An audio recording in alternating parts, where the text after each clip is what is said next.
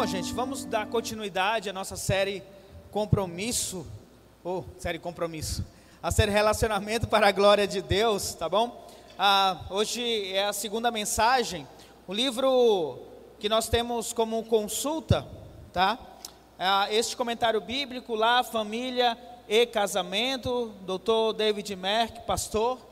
Ah, é um livro muito bom, tá? Ah, graças a Deus tive a oportunidade já de lê-lo e recomendo a todos que possam comprar. Tem na Amazon, tem em e-book, quem gosta de ler assim. Ah, realmente é um livro bom de ter em sua biblioteca. Você que gosta de ler nesse, nesta área estes assuntos, tá bom? Bom, você pode abrir a tua Bíblia em Gênesis, capítulo 2, versículo 22 a 25. Nós vamos dar continuidade a mensagem do domingo passado. Esta série, ela de fato, ela vem numa sequência, numa crescente, tá bom? Ah, e hoje nós vamos falar a, respeito de casamento. O casamento é um plano perfeito de Deus. Talvez você já tenha ouvido falar sobre verdade absoluta, tá? Eu sei que é mais na área assim da filosofia, de pensar sobre o que é verdade absoluta, se existe ou não. A verdade absoluta é aquela verdade que em todo tempo, em todos os lugares, época, ela é verdade. Ela não se altera. Talvez um exemplo seja que todos nós precisamos de oxigênio. E de fato, seja por cilindro ou seja apenas pelo ar, mas todos nós, para respirarmos, nós precisamos de oxigênio. Talvez possamos considerar uma verdade absoluta. A palavra de Deus é palavra da verdade é, e é verdade absoluta. Em João 14, 6, Jesus responde, ele diz: Eu sou o caminho, a verdade e a vida. Ninguém vem ao Pai a não ser por mim. É uma verdade absoluta.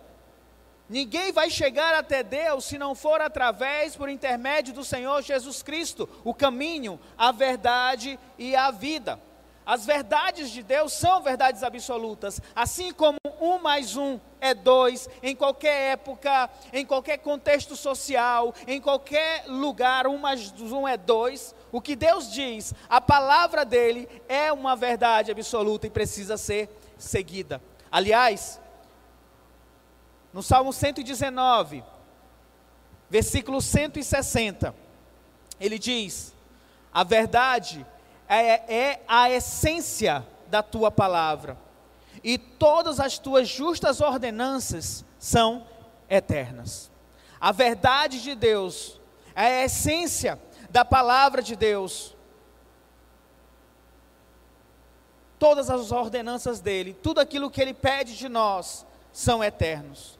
Se existe uma má interpretação, se existe um pensamento contraditório, se existe o erro, não está na palavra de Deus, mas está em nós. Dito isto, dentro do tema, o casamento é um plano perfeito de Deus, eu posso afirmar sem medo que o casamento e aquilo que Deus espera do casamento é uma verdade absoluta que devemos perseguir, que precisamos buscar para realizarmos a vontade de Deus em nossa vida. Eu creio que todo cristão verdadeiro, todo cristão deseja fazer a vontade de Deus. Por isso, eu peço que você possa prestar atenção nesta mensagem. Seja você solteiro ou casado, eu tenho certeza que ela tem muito a nos ensinar sobre o casamento e como ele é perfeito dentro da visão e do plano de Deus. Talvez você diga, é, pastor, será mesmo que o casamento é perfeito? que é assim, sabe? Tem uns negocinhos no casamento assim que a gente. Ah, é difícil. Ele é perfeito. Você pode dizer assim: um mais um é três. Mas não anula a verdade de que um mais um, ele é dois.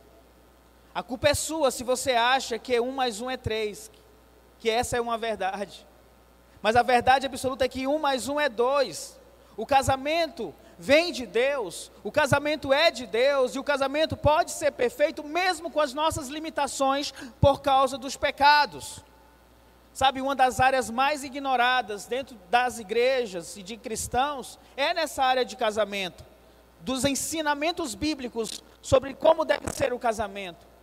Eu digo isso porque olha o número de livros cristãos relacionados a este assunto.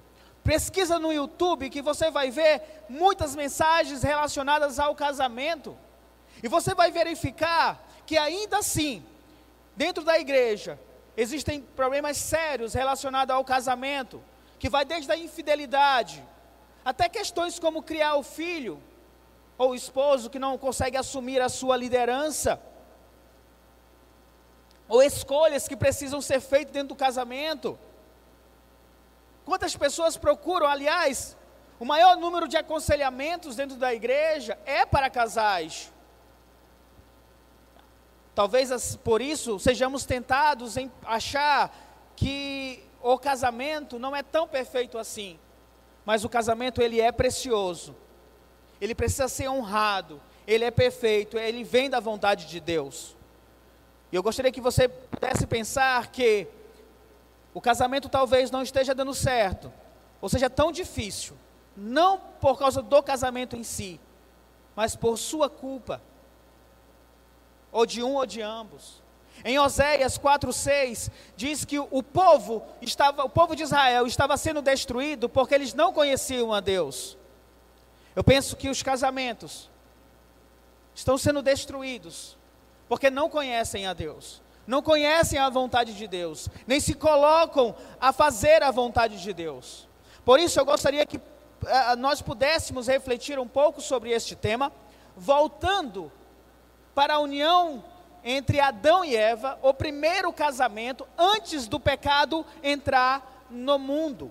Então, Gênesis 2, do 22 ao 25, nós vamos ler agora.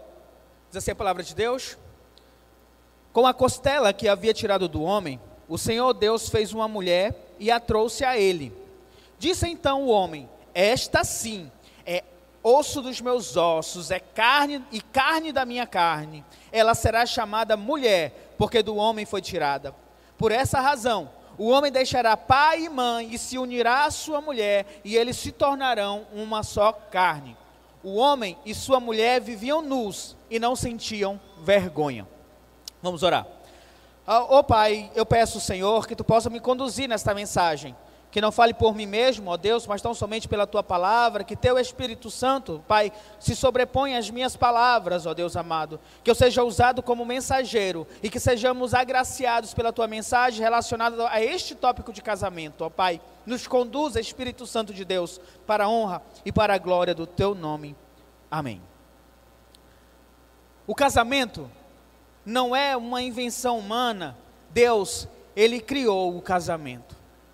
Eu quero que você tenha isso em mente agora. Não foi qualquer homem, não foi um homem e uma mulher que disseram vamos criar o casamento. Não é o Estado que diz vocês agora estão casados, muito embora necessite ir ao cartório para estarem casados. Você percebe no versículo 22 que Deus trouxe a mulher até Adão. Foi Deus que levou a mulher para Adão para firmar ali o casamento. Em Hebreus, capítulo 13, versículo 4, Hebreus 13, 4, diz que o casamento deve ser honrado por todos, o leito conjugal conservado puro, pois Deus julgará os imorais e os adúlteros. Olha o que o autor da palavra de Deus está dizendo sobre o casamento, ele tem que ser honrado por todos conservado puro. E Deus vai julgar aqueles que são imorais e que são adúlteros, aqueles que quebram a aliança do casamento. Ao olharmos para esse texto, se nós estamos casados, precisamos sentir o temor de Deus, porque Ele está dizendo aqui: quem estiver no casamento com imoralidade ou adultério, não vai ser a esposa, não vai ser o esposo que vai julgar, vai ser Deus que vai julgar. Ele que vinga. Hebreus 10, 31 diz: terrível coisa é cair nas mãos do Deus vivo. Por isso, Cuidado, você que pratica imoralidade e adultério dentro do teu casamento. Porque você não está desonrando a tua esposa em primeiro lugar, você está desonrando a Deus. E é Deus que vai julgar as tuas ações. Cuidado para não cair nas mãos do Deus vivo. Casamento é importante. Se você olhar com atenção, Gênesis começa com o um casamento lá em Gênesis 2, dentro da criação, Adão e Eva. E no último capítulo da Bíblia, Apocalipse 22, também fala do casamento entre Cristo e a igreja, entre Cristo e a noiva. O Espírito e a esposa dizem: Vem. E quem ouve, diga: Vem. E quem tem sede, venha. E quem quiser, tome de graça da água da vida. Do começo ao fim, Gênesis e Apocalipse, nós vemos a ideia do casamento. Casamento é propósito de Deus. E todos aqueles que entram na aliança do casamento devem se sujeitar e compreender o propósito de Deus. Em Mateus 19, 6, Jesus Cristo diz: Portanto, o que Deus uniu, ninguém separe. Uma vez uma pessoa me disse: Pastor, eu quero me separar, eu quero o divórcio. Eu não acho que foi Deus que uniu nós dois. Nós ainda éramos novos, inconsequentes, decidimos nos casar. Agora nós queremos o divórcio porque nós queremos ser felizes. Na verdade, ele está usando errado esse texto. Portanto, que Deus uniu, ninguém separe. Porque esse texto se refere à pessoa que se dá ao casamento. Ela está fazendo a vontade de Deus. Então, ele se refere a pessoas, sejam cristãs ou não, mas a partir do momento que elas dizem, eu me aceito casar contigo, eu aceito que você seja minha esposa ou meu esposo, vocês estão fazendo a vontade de Deus, vocês estão se unindo, portanto, ninguém separe vocês. E destacar ainda que esta união do casamento é um casamento heterossexual. Deus levou a mulher para Adão e a visão de Deus para casamento é homem e mulher. Mas retornando aqui ao texto, o ponto alto da criação é o casamento de Adão e Eva. Eu quero utilizar aqui uma comparação que está dentro deste livro, do pastor David, que ele mostra quatro elementos da cerimônia que também podem ser vistas ah, nesse texto que nós lemos. Por exemplo, a entrada da noiva, Gênesis 2, 22. O Senhor fez a mulher e o trouxe para ele, como se a noiva estivesse entrando para o casamento. Os votos do casamento, quando o homem disse: Esta sim é osso dos meus ossos e carne da minha carne, em Gênesis 2, 23. A declaração de casados de Deus quando ele diz: Por essa razão o homem deixará pai e mãe, se unirá à sua mulher, e se tornarão uma só carne.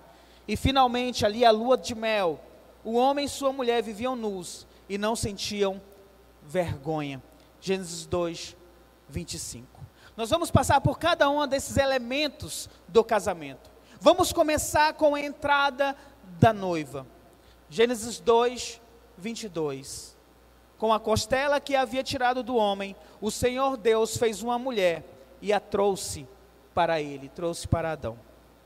Quero que você imagine por um momento, recordando da mensagem de domingo passado. Adão estava sozinho no jardim do Éden. Ele não tinha uma auxiliadora, alguém que lhe correspondesse. Deus fez com que Adão desse o nome para todos os animais.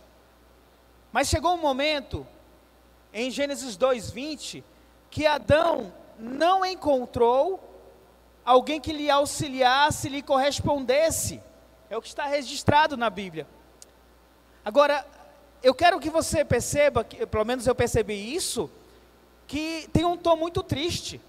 Quando Adão começa a dar o nome para os animais, a Bíblia diz: Todavia, não se encontrou para o homem alguém que o auxiliasse, lhe correspondesse. Parece que Deus nos mostra a tristeza do coração do homem a não encontrar para si uma pessoa que pudesse caminhar junto com ele.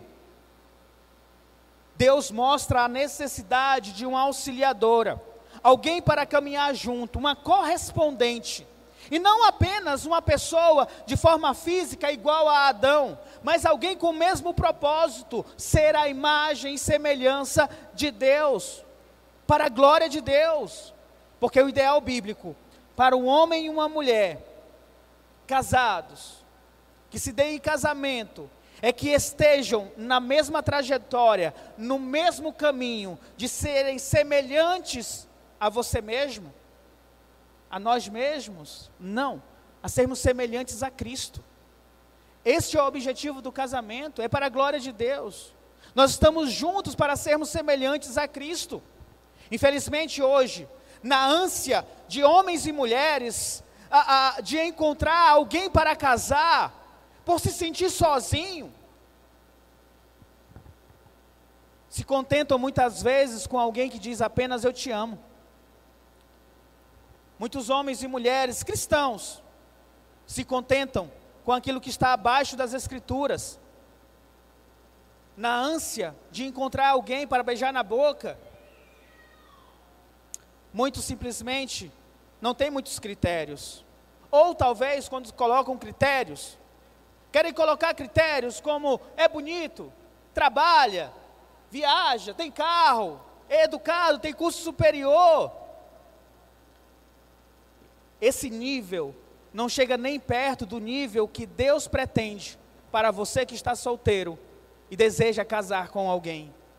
Porque o nível mais alto para escolher alguém para casar, na busca do homem ou da mulher ideal, não é se tem dinheiro, se é formado, se tem uma casa, se é bonito, se é bonita, mas se aquela pessoa corresponde à palavra de Deus. Você olha para a, a, o texto que nós lemos e nós vemos que Deus trouxe a mulher para Adão.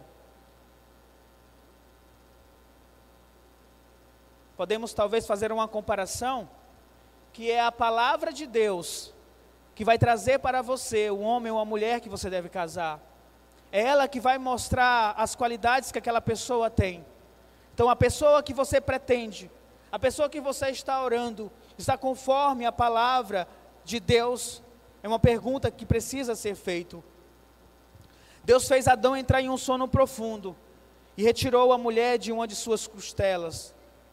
A, mulher ela saiu da costela de Adão, representando esta companheira, essa auxiliar correspondente. E assim deve ser a nossa procura, ou a, no, a nossa não, porque eu já casei. Essa deve ser a procura de quem está solteiro. Uma pessoa companheira, uma pessoa que vai caminhar junto com você. O pastor comentarista Mateus Henry, ele diz: A mulher foi feita da costela do lado de Adão, e não da sua cabeça, para reinar sobre ele, nem dos pés, para ser pisada por ele, mas do lado, para ser igual a Ele, debaixo do braço para ser protegida e perto do coração para ser amada. A mulher, ela é distinta do homem, mas é ligada a Ele. O homem é ligado à mulher. Essa obra de Deus, ela é maravilhosa. Um acaba completando o outro no propósito maior que é glorificar a Deus. Quando Deus ele criou a mulher, a Bíblia registra que viu Deus e ele viu que aquilo era muito bom, o que ele havia criado. Então, no primeiro, no primeiro momento, nós vemos Deus entrando, como o pai entra com a noiva, com Eva, e apresentando para Adão. Nós precisamos buscar os solteiros em Deus, a pessoa com quem você vai casar. Esperar que Deus possa lhe apresentar. Porque Deus não vai apresentar alguém que vive em pecado. Deus não vai apresentar para você alguém que despreza o nome dele. O segundo ponto, o segundo elemento, são os votos do casamento. Em Gênesis 2, 23, o homem diz, quando ele viu Eva, quando ele viu a mulher, ele diz: Esta sim é osso dos meus ossos, é carne da minha carne. Ela será chamada mulher, porque do homem foi tirada. Perceba aqui a admiração, a alegria e o contentamento de Adão. Na hora que ele viu a mulher, esta sim é osso dos meus ossos e carne da minha carne. Em contraste com o versículo 20, que ele não encontrou alguém que lhe auxiliasse, que lhe correspondesse. Mas agora, quando ele viu a sua esposa, ele diz: Agora eu encontrei. Ele considerou isso, com toda certeza, um grande presente dado por Deus. O que colabora com Provérbios 28, do, opa, Provérbios 18, 22, que diz: Quem encontra uma esposa encontra algo excelente, recebe uma bênção do Senhor. Adão diz: Agora sim eu encontrei, finalmente chegou a minha auxiliadora, a minha correspondente, carne da minha carne. Perceba a alegria de Adão em encontrar a sua esposa, encontrar a sua mulher. Sabe o que falta muito em nossos casamentos? A alegria de olhar para o cônjuge, para a esposa, para o esposo e satisfazer em apenas olhar para ele ou para ela. Osso dos meus ossos, carne da minha carne. Estou olhando aqui para minha esposa, tá? Muitas vezes nós casados nos perdemos tanto em brigas, em discussões, que esquecemos de olhar para a pessoa que está na jornada junto conosco e nos alegrarmos nesta pessoa que está conosco de reafirmarmos o nosso voto, o nosso pacto de união, que uma vez foi feita lá no casamento, eu aceito me casar com ele, eu aceito me, me casar com ela, eu prometo, na alegria ou na tristeza. Infelizmente, em muitos casamentos, brigas, desconfiança, torna o casamento pesado, o casamento triste, e a culpa não é do casamento. A culpa é de um ou de ambos. Em especial, porque, porque esquecem de orar, de ler Bíblia, de buscar ao Deus vivo, para que juntos possam entrar, estar neste propósito de glorificar a Deus. O casamento não é para você fazer o teu cônjuge feliz. O, casa, o meu casamento não é para eu fazer rédiva feliz. O casamento é para que eu possa fazer Deus feliz. E de tabela, com toda certeza eu irei fazer ela feliz. Porque se a minha esposa tiver um esposo, eu, como alguém que teme ao Senhor, que serve a Deus, eu tenho certeza que ela será, será feliz. O casamento é para a glória de Deus. Você jamais vai conseguir fazer o teu cônjuge feliz porque tu falha muito. Tu erra muito. Nós somos pecadores. Nós somos pecadores que falamos um dia sim. Nós temos este lado, essa carne em nós que muitas vezes vai fazer o nosso cônjuge se entristecer, chorar. É por isso que precisamos buscar a Deus em primeiro lugar. E assim, por tabela, nós também estaremos abençoando a nossa nosso cônjuge, no caso, a minha esposa.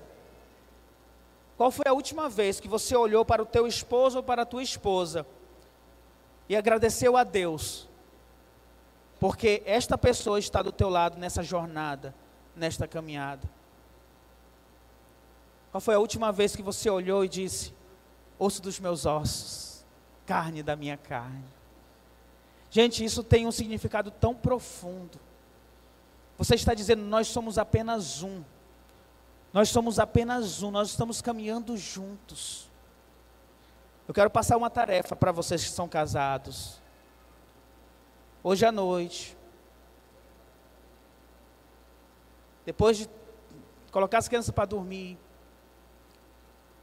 olha no olho do teu amado, da tua amada, bem no fundo do olho diz: osso dos meus ossos, carne da minha carne. Aí o restante é com vocês. Mas seja verdadeiro. E, e por favor, não diga, tá, eu tá bom, mas nós, nós precisamos conversar sobre aquilo. Deixe isso para depois, receba o elogio. Receba, deixe as brigas para depois. Espero que consigam. De fato, nós queremos nesta igreja que a alegria do casamento seja restaurada pela palavra de Deus. Que o marido ele tenha um grande prazer na sua esposa e a esposa tenha grande alegria no marido e ambos tenham grande alegria em servir a Deus. É por isso que temos esta série de mensagens, é por isso que sempre estamos retornando neste assunto. Você que vai casar, você deve expressar esta alegria com a pessoa que você pretende casar. Se você não consegue olhar para o seu noivo e dizer, osso dos meus ossos, carne da minha carne, não consegue visualizar que vocês vão compartilhar uma vida junto, que serão apenas um, talvez vocês não estejam prontos para casar. Aqueles que estão solteiros, entendam um princípio. Não é, não é por dinheiro, por roupas, por saúde, por beleza é pela pessoa correspondente, aquele companheiro, aquele amigo que estão dentro do propósito de Deus. Então você pode dizer ossos dos meus ossos, carne da minha carne, para a pessoa que está caminhando contigo dentro do propósito de Deus. Aliás, quando eu olhei a palavra correspondente, me veio à mente 1 Coríntios 6,14, que diz: Não se ponha em julgo desigual que é o princípio de que se você está escolhendo uma pessoa para casar, Procure uma pessoa que seja cristã, que tenha os mesmos valores cristãos que você. Assim, será bem mais fácil. O objetivo comum de glorificar a Deus. Por exemplo, se você gosta de ler a Bíblia, encontre alguém que ame ler a Bíblia mais do que você. Se você gosta de orar, encontre alguém que ame a Deus mais do que você. Porque o caminho mais saudável para um casamento feliz é encontrar alguém que tema e ame a Deus mais do que você. Tenho certeza disto. Adão firmou o seu voto em uma aliança com Eva. Osso dos meus ossos, carne da minha carne. E Deus abençoou este voto. Em Gênesis 2:24, Deus vai dizer: "Por esta razão, o homem deixará pai e mãe, se unirá à sua mulher e se tornarão uma só carne." Esse princípio de ser uma só carne, essa declaração de casados de Deus. O próprio Senhor Jesus Cristo disse em Mateus 19, 6, também em Marcos 10, 7 e 8, e Paulo reafirma em Efésios 5, 31. Vocês estão casados, vocês são uma só carne. Você que vai casar, você deve ter coragem de reafirmar esse voto de cumplicidade sinceridade e fidelidade. Porque Deus, Ele vai dizer para você: deixe pai e mãe, se una à sua mulher e sejam uma só carne. Uma aplicação aqui. Infelizmente, agora, por conta do pecado, tem se tornado difícil se manter fiel a este voto. Somos uma só carne. No próximo domingo, nós vamos falar a respeito do pecado que entrou no meio do casamento. Nós vamos ver que Adão, na primeira oportunidade que teve, ele se afastou de Eva, acusou Eva do pecado, ela, ele quebrou o voto do casamento, aquilo que ele declarou, osso dos meus ossos, carne da minha carne, quando Eva a, a, trouxe o pecado e ele pecou, ele disse para Deus: Foi essa mulher que tu me deu, a culpa é dela. Acusou logo a mulher. Próximo domingo a gente fala sobre isso. Mas eu quero ressaltar aqui que muitos casamentos, ao invés de se parecerem com Adão, que estava em com aquele Adão antes do pecado, que estava em comunhão com Deus, muitos casamentos parecem com Adão, depois do pecado, que quebra a comunhão com Deus, que quebra os votos, é cada um por si. Se você não consegue olhar para a tua esposa ou para o teu esposo e dizer, nós somos uma só carne, nós somos apenas um. Seu casamento está sim fora do propósito de Deus.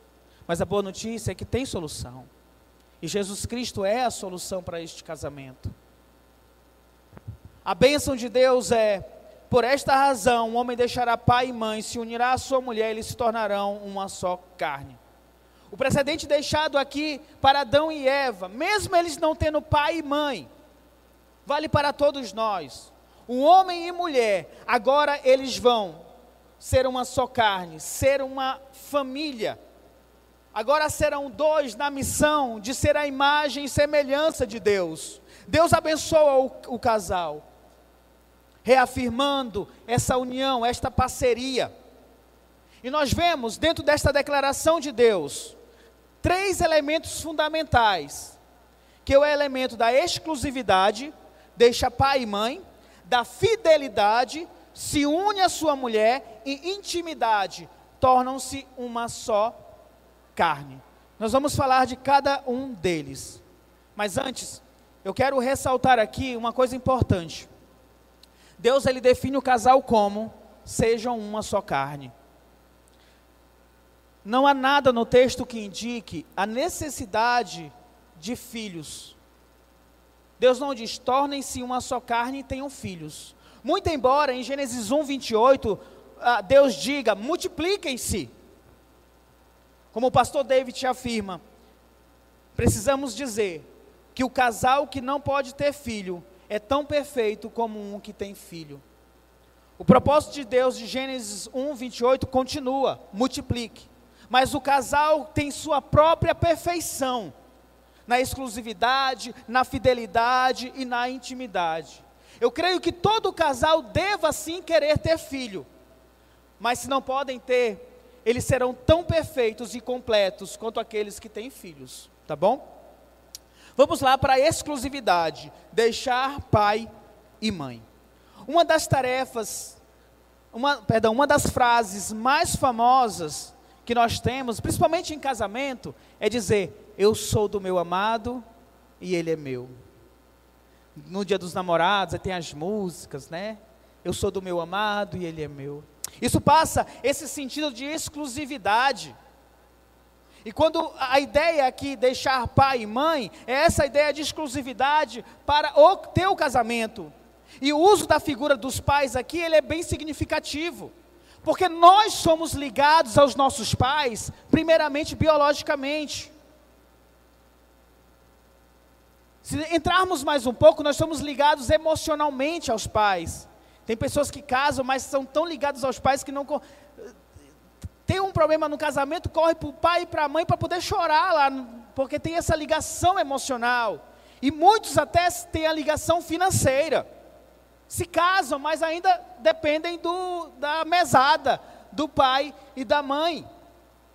Se nós vamos nos casar, nós precisamos ser capazes de largar a dependência de nossos pais e agora nos ligar em uma outra dependência, a dependência do casamento, a dependência um do outro. A ideia por trás aqui é: se eu deixo os meus pais, a pessoa que, eu, que é mais importante para mim, a pessoa que eu mais amo, eu também posso largar qualquer coisa para ser exclusivo para o meu casamento, para a minha esposa ou para o meu esposo. O pastor Tim Keller, ou Timothy Keller, ele diz assim: seu casamento deve ser mais importante do que qualquer outra coisa.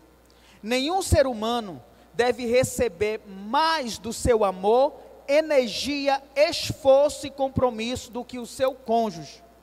Deus pede que o homem deixe pai e mãe, por mais forte que tenha sido esse relacionamento, para formar uma nova união, que deve ser uma força ainda mais importante e poderosa na sua vida. Se você não está disposto a abrir mão de sua própria vida, dos seus prazeres, para ser exclusivo ao seu amor, ao seu esforço, à sua energia, ao seu compromisso para com o seu cônjuge, você não está pronto para casar. Se você não está pronto para deixar pai e mãe, e no sentido aqui de ser exclusivo para o teu casamento, você não está pronto para casar, porque precisam ser uma só carne. Assim sendo, nenhum amigo, nenhum problema, nenhum trabalho, nem mesmo um filho deve ser mais importante do que o teu cônjuge, do que tua esposa, do que teu esposo. Muito menos internet, futebol, celular, videogame e assim vai. Eu sou do meu amado e ele é meu. Infelizmente tem muita gente casado que lá no trabalho é um doce de pessoa fala com todo mundo, sorri, é querido por todo mundo. Mas quando chega em casa, é a cara fechada, carrancudo, dá patada. Com todo mundo no trabalho fala meu querido, minha querida, meu amigo, meu companheiro. Mas quando chega em casa, não diz uma palavra para o esposo ou para a esposa. Tem muito mais valor às outras pessoas do que a pessoa que está dentro de casa, que é teu companheiro, tua companheira para esta vida. Tem homens que passam horas falando de futebol com os amigos, mas quando chegam em casa, não, não dão dez minutos para a esposa para conversar como foi o dia. Aliás, também tem muitas mulheres que passam horas no celular.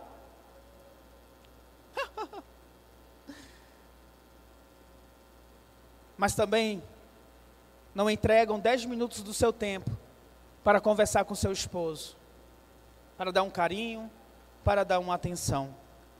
E mulheres, o homem pode até se fazer de fortão, de machão, mas são doidos por carinho, por cafuné, por beijinho na nuca, por palavra no ouvido dizendo eu te amo, osso dos meus ossos, carne da minha carne.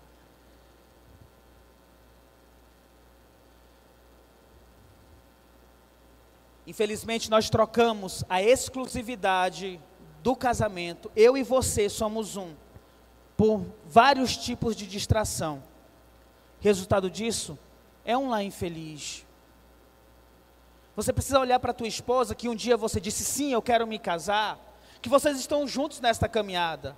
Vai vir dificuldade, vai vir problema, vai vir aflição, vai vir choro, mas nós estamos juntos, é eu e você, minha filha, para o que der e, e o que vier, até que Deus nos leve.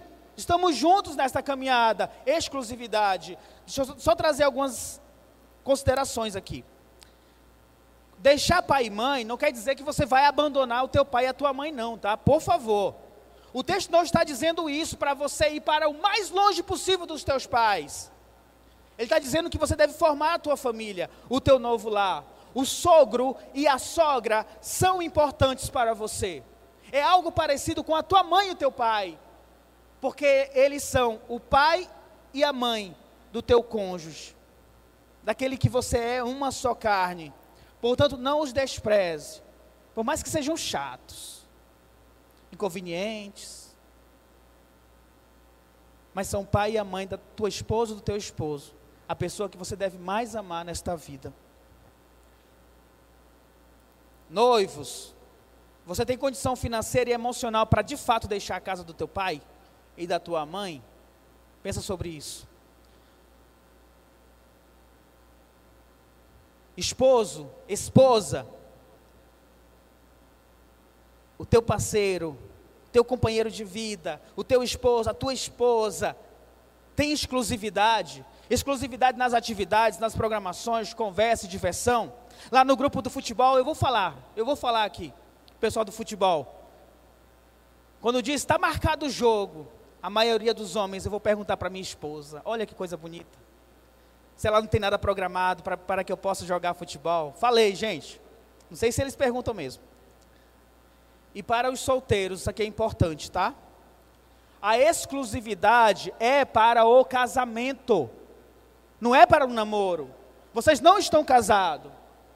Porque tem muito namorado que quer ter exclusividade agora em tudo, inclusive no tempo. Ai, ele passou apenas. Hoje, o dia tem 24 horas, mas ele passou comigo apenas 18 horas. O namorado tem que pegar no trabalho, tem que deixar em casa, tem que. O, o bichinho tem que ir para todo lugar com a namorada, como se fossem casados. Ele tem pai e mãe, que ela se vire com o pai e com a mãe. Vocês não estão casados, não criem dependência agora. A dependência é para dentro do casamento. Tem umas, algumas vezes que diz assim, isso é coisa que a gente vê no tal de Kauai, coisa assim, né? A vida, adolescente diz, a minha vida. Que vida o quê, gente? Vocês não estão casados. Não é tua vida coisa alguma, são namorados apenas. Não transfira coisas do casamento para dentro do namoro, principalmente essa questão de exclusividade. Você é exclusivo do teu pai e da tua mãe. Depois que casar, aí sim, você vai ter o esposo ou esposa. O outro ponto é a fidelidade. Se une a sua mulher. É a bênção de Deus. Esse aqui é o conceito da aliança empregado aqui. Deus vai dizer que eh, no casamento vai deixar pai e mãe, vai se unir à sua mulher. É uma aliança de compromisso que o casal tem diante de Deus. Porque todos que estão casados, se você está casado agora aqui, saiba disso. Você e você esteve lá diante de alguém e disse: "Eu quero me casar". Você assinou lá no cartório: "Eu estou casado". Você assume um pacto de aliança primeiramente com Deus, porque ele criou o casamento, e depois com o teu cônjuge. O pastor David Merck, ele diz assim: "A aliança firmada entre o marido e mulher é feita diante de Deus e, portanto, não apenas entre os cônjuges, mas também com Deus. Ser fiel ao cônjuge também implica ser fiel a Deus. Então, antes de pensar em quebrar o voto com a esposa ou com o esposo, você está quebrando o voto com Deus. E é muito sério isso. Se une a sua mulher nós estamos juntos nesta caminhada. É precisa perseverar na aliança do casamento, mantendo esta fidelidade. Então, você que vai casar, ao tomar a decisão, eu quero me casar, eu vou me casar com aquela pessoa. Visualize isto. Eu estarei em uma união vitalícia com esta pessoa. Vitalícia porque é até a morte nos separe, tá? Não é eterna porque você não vai para o céu casado com a, com a pessoa. É até que a morte nos separe. Então, eu, me eu vou me unir a esta pessoa e nós seremos um durante toda a nossa vida. É vitalícia.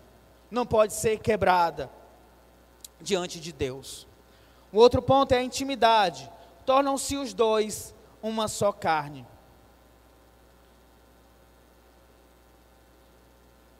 ser uma só carne. Não tem apenas um significado espiritual, não é apenas você compartilhar o cartão de crédito, as finanças, mas também ao contato físico. Literalmente, o homem e a mulher se unem em uma só carne.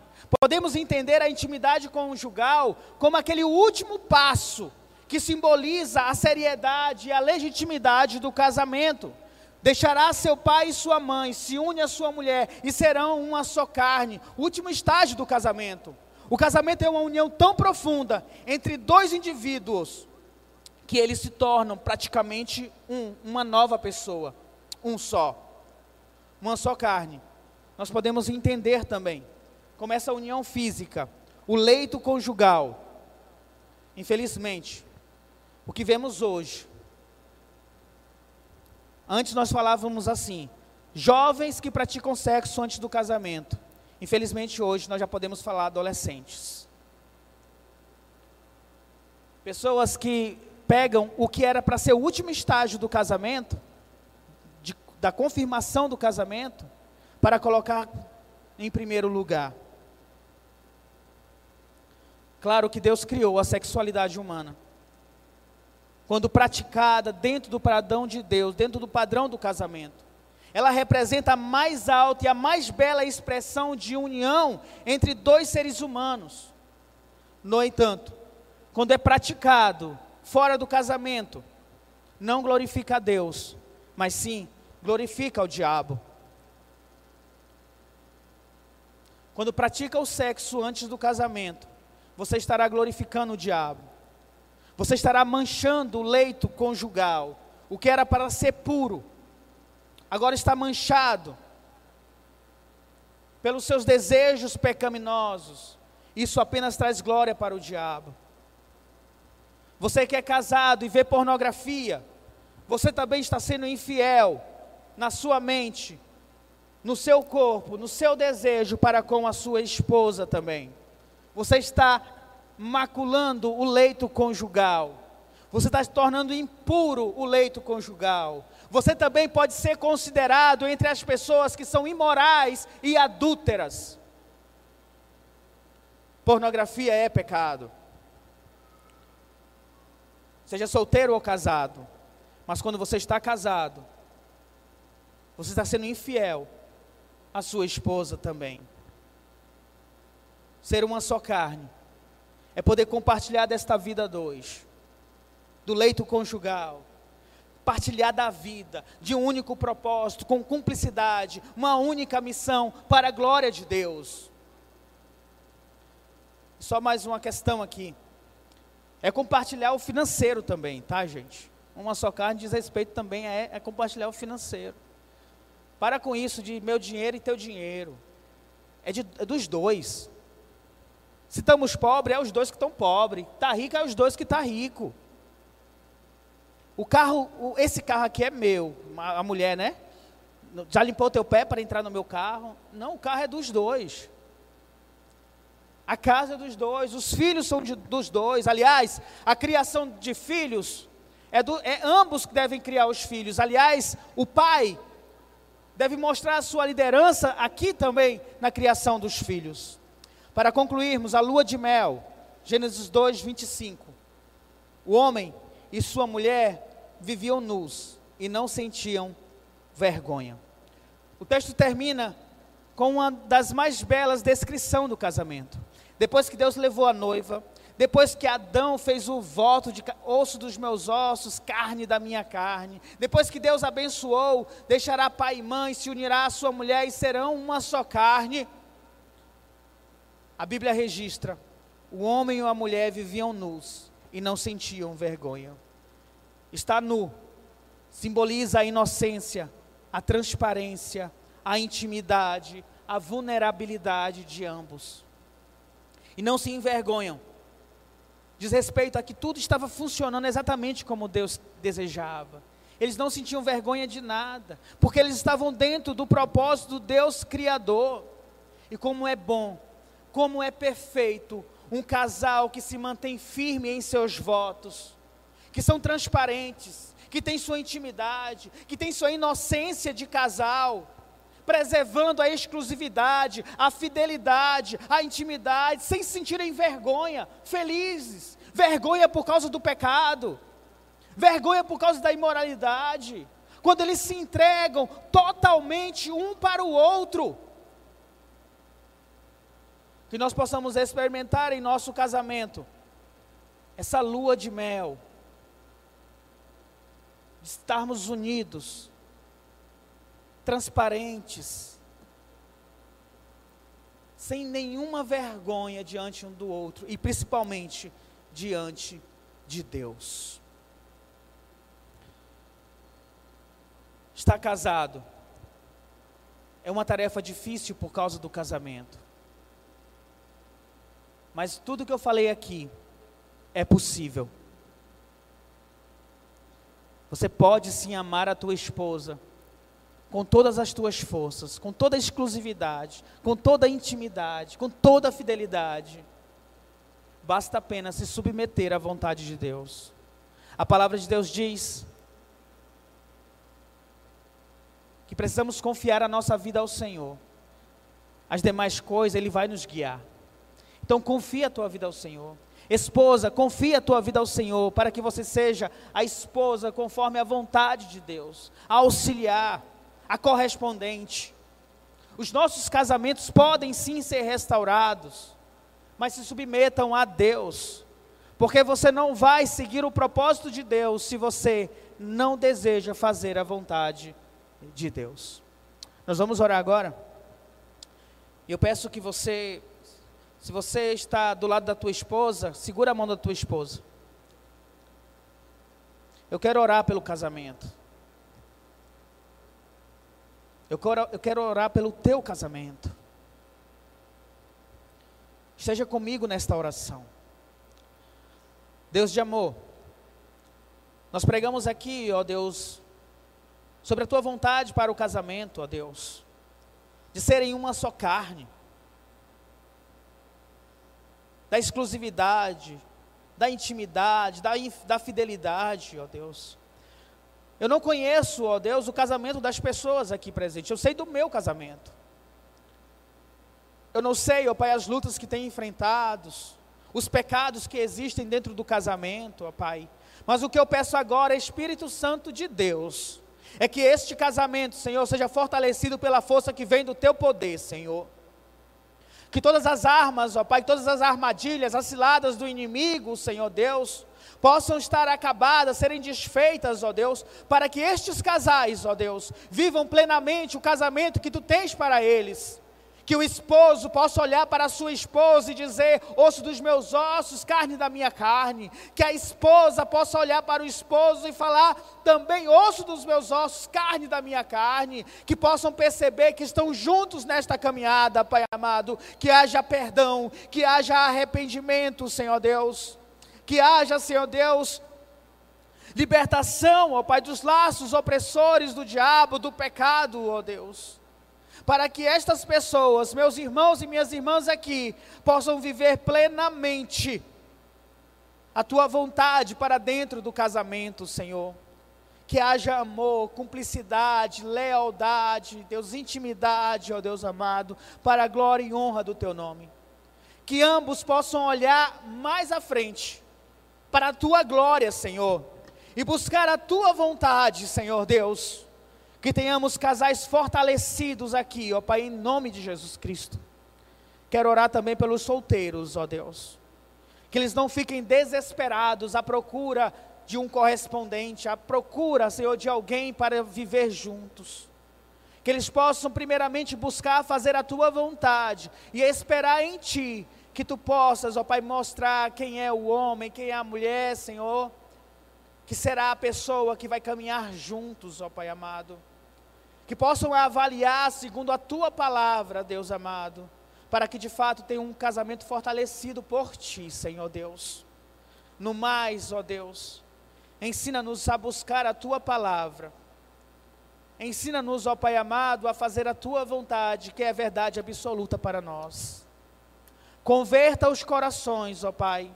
Traga o arrependimento para que os que ainda não creem possam crer em Ti como único e suficiente Salvador e possam se ver livres das amarras do diabo. Assim eu oro, Pai, agradecido em nome do Teu Filho amado Jesus Cristo. Amém, Jesus. Amém.